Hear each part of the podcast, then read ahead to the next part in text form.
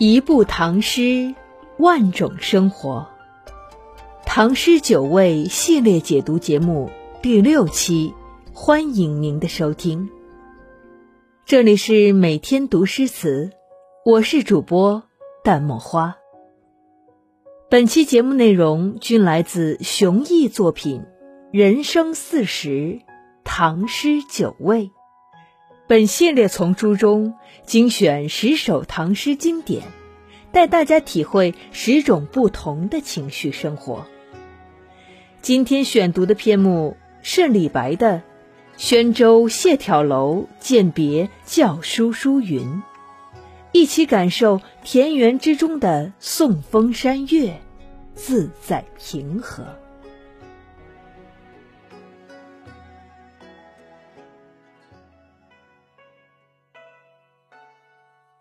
宣州谢眺楼饯别校书书云，唐·李白。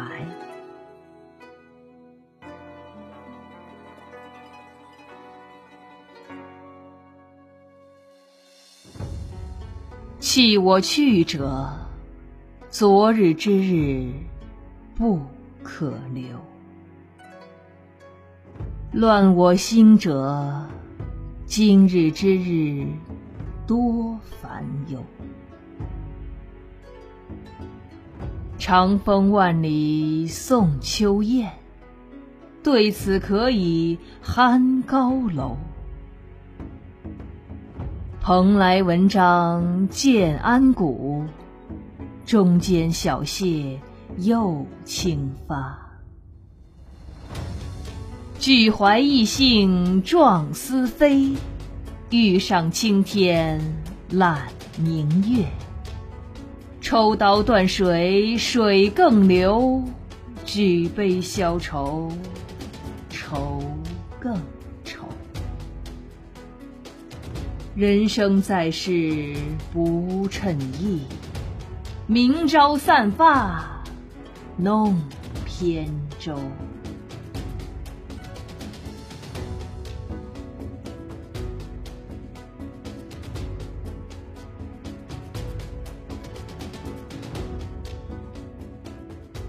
在另外的版本里，这首诗还有一个题目，叫做《裴氏玉书华登楼歌》。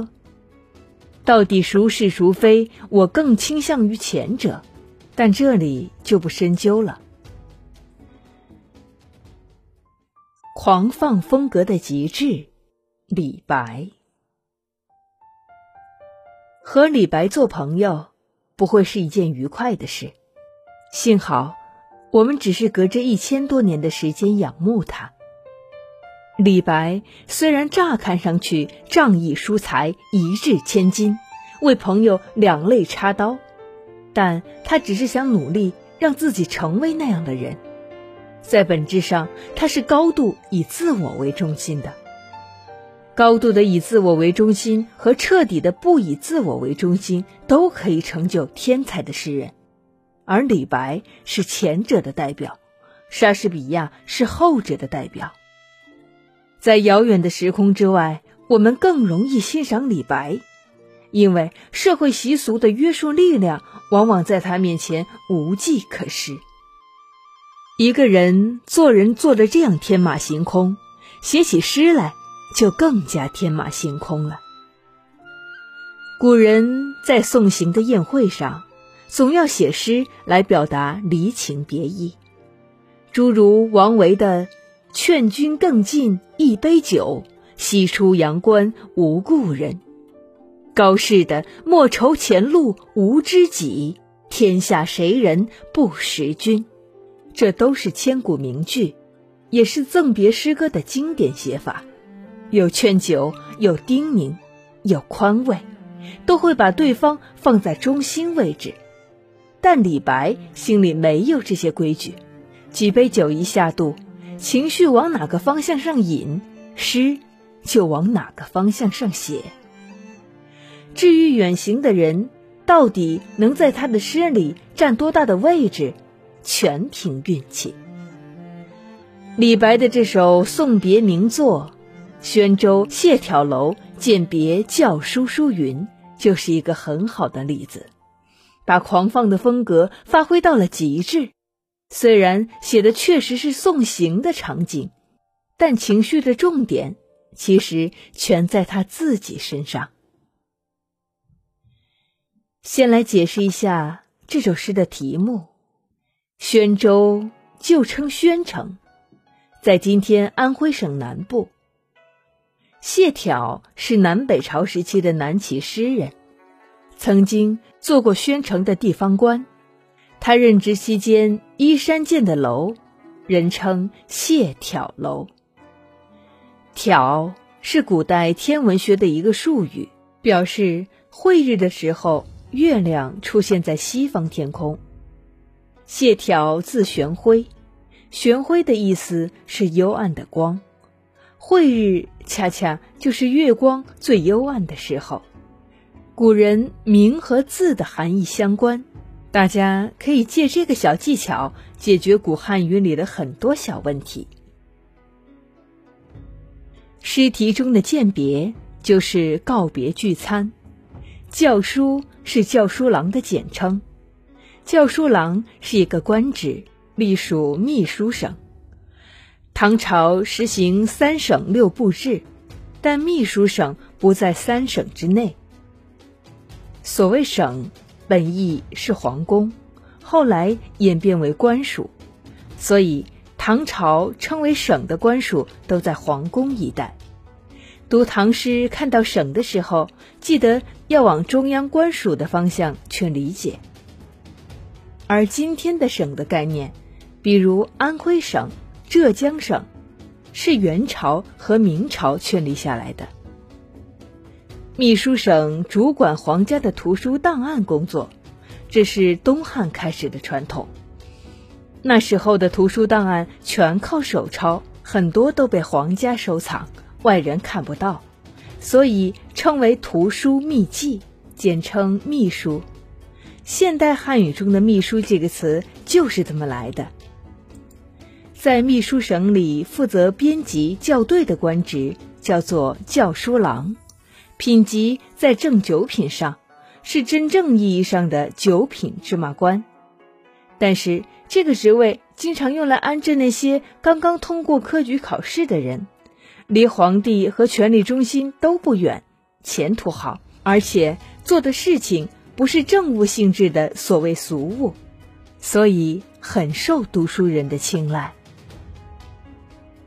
李白同族当中有一位叔父，叫李云，当时正担任教书郎，这就是李白诗题当中的“教书书云”。披头散发的象征意义，整首诗都很口语化，感觉是情绪积压了太久，突然有了一个发泄的出口。就一发而不可收，而诗里好几处典故和词语都很容易被人误解。在“蓬莱文章建安骨”中间小谢又轻发一句中，东汉学者们把东观，也就是皇家图书档案馆，比作蓬莱仙山。文章并不是指写文章的文章，而是指美丽的花纹。引申为华彩绚烂，为什么要这样理解呢？因为蓬莱文章的文章对应的是建安骨的骨。蓬莱文章说的是汉朝文学的璀璨风格，建安骨说的是曹魏年间建安文学的刚劲风格。后者被称为建安风骨，代表人物。是曹氏父子和建安妻子。如果李白写的是四言诗，蓬莱文章建安骨就应该写成蓬莱文章建安风骨。接下来，这位小谢是谁呢？既可能是谢朓，也可能是谢惠莲，而后者的可能性更高。南北朝时期，南朝的谢家，也就是旧时王谢堂前燕》里说的那个谢家，先后出了谢灵运、谢朓、谢惠莲三位文学家。谢灵运被称为大谢，谢朓和谢惠莲都被称为小谢。现在，大家应该发现一个疑点了：蓬莱文章说的是汉朝，建安古说的是东汉末年到曹魏初年，而两位小谢都是南北朝时期的南朝人。也就是说，小谢无论是指谢朓还是谢惠莲，所处的时代都在蓬莱文章、建安古之后。但李白为什么说中间小谢？又清发呢？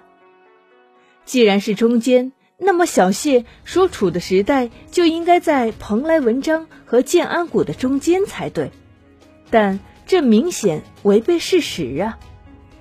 其实，这是因为中间有一个很特殊的意思，然后中间小谢又轻发，实际应该是然后小谢又轻发。所谓轻发，大意是清新焕发，有生机蓬勃的感觉。诗句为什么忽然提到这些古人呢？这是有传统套路的。蓬莱文章建安古是夸李云，中间小谢又清发是夸自己。李云是教书郎。这正好是汉朝人眼里蓬莱仙山上的职位，教书郎在秘书省上班，是皇帝皇子身边的文人，这又切合了曹氏父子时期的建安七子。李白自己是两位小谢的仰慕者，这里拿小谢自比，既切合了饯别所在地谢朓楼，又切合了自己是李云的晚辈。很难想象，这样一首信马由缰的诗，用典可以用得这么妥帖。接下来“俱怀逸兴壮思飞”的这句，可以理解成蓬莱文章、建安骨和小谢这些古人，也可以理解成李云和自己，还可以理解成古人李云和自己，仿佛。古人和今人融为一体。诗句里的“壮思”很容易被误解为雄心壮志，其实它是才情饱满、才思敏捷的意思。和谢朓同时代的钟嵘写过一部文学史上的名著《诗品》，评价谢朓和谢惠莲的诗时，都用到一个“锐”字。就是指才气高、思路快，而这两个人的诗都是华丽婉转的风格，并不是雄浑激昂的路线。在“明朝散发弄扁舟”一句中，“散发”顾名思义，就是把头发披散下来，恢复自然状态。和散发相反的意象是束发。即把头发扎好，这是礼数的要求。男孩子大多从十五岁开始束发，把自己打扮得规规矩矩、端端正正的。你也许想到了王维那句“松风吹解带”。是的，散发和束发的关系，就是解带和束带的关系。诗人忍受不了现实的压力，想要放飞自我的时候，就会散发，就会解带。而与散发和解带对应的生活，就是前面讲过的渔樵耕读。扁舟的意象对应的，恰恰就是渔樵耕读当中的渔。这些都是套路。古诗读得多了，你就会发现。哪怕再天才的诗人，也离不开各种套路。好了，本首诗的分享就到这里。人生四十，唐诗九味品读系列，下期为您带来的是李商隐的《无题》，一寸相思，一寸灰。